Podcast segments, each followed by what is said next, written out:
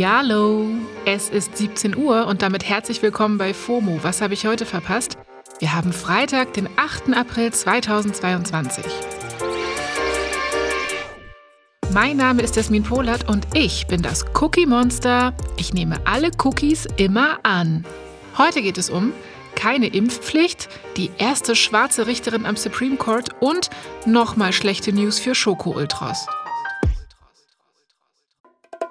Das ist die altbekannte Werbetrommel. Jetzt kommt eine kurze Unterbrechung. Hey Hakan, wie stellst du dir eigentlich deine Rente so vor?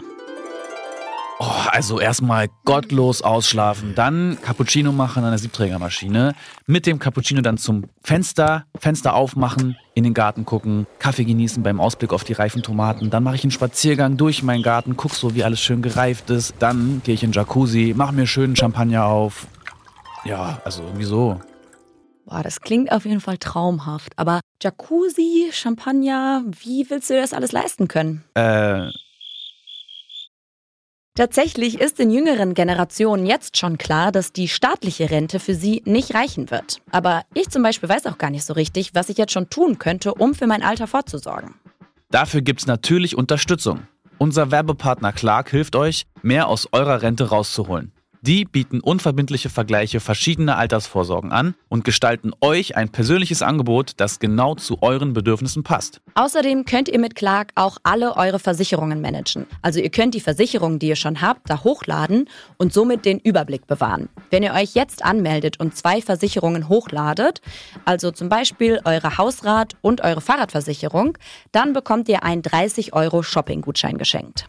Euer Code für den Gutschein ist FOMO24. FOMO natürlich groß geschrieben. Den Link findet ihr auch in den Shownotes. So, und ich gehe jetzt mal meinen Jacuzzi planen. Werbung Ende. Ich sage es euch, die letzten Wochen sind einfach irre, finde ich. Ihr habt es sicher in euren Feeds mitbekommen. Nach tagelangem Hin und Her ist gestern im Bundestag über die allgemeine Impfpflicht abgestimmt worden. Erst sollte es eine ab 18 Jahren werden, andere wollten eine ab 50, dann sollte eine ab 60 Jahren der Kompromiss für die nötige Mehrheit sein und am Ende wurde es gar keine. Es war ein Hin und Her und zick und zack und jetzt ist das Ding erstmal vom Tisch. Der Antrag für die Impfpflicht ab 60 wurde vor allem von den Grünen und der SPD unterstützt.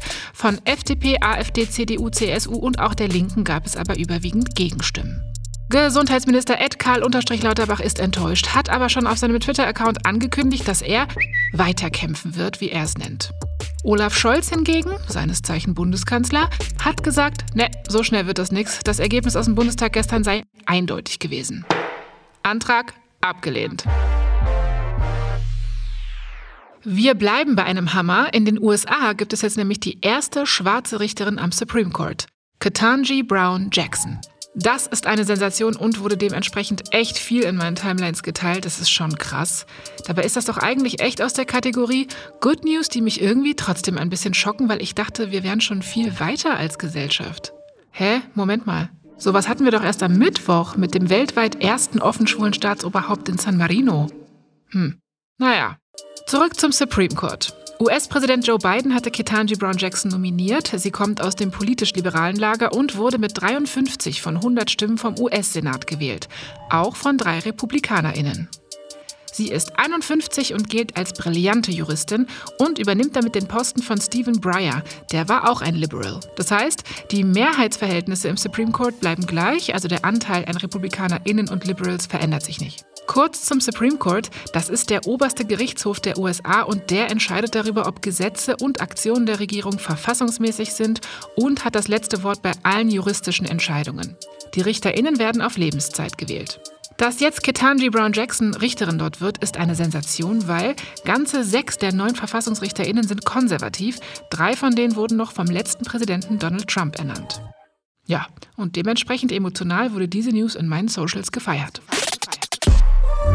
Die ehemalige First Lady Michelle Obama hat zum Beispiel getwittert, ich war sehr bewegt, als heute Nachmittag Ketanji Brown als Richterin bestätigt worden ist. Wie so viele von euch empfinde ich Stolz, ein Gefühl der Freude, dass diese erfolgreiche schwarze Frau dem höchsten Gericht des Landes angehören wird.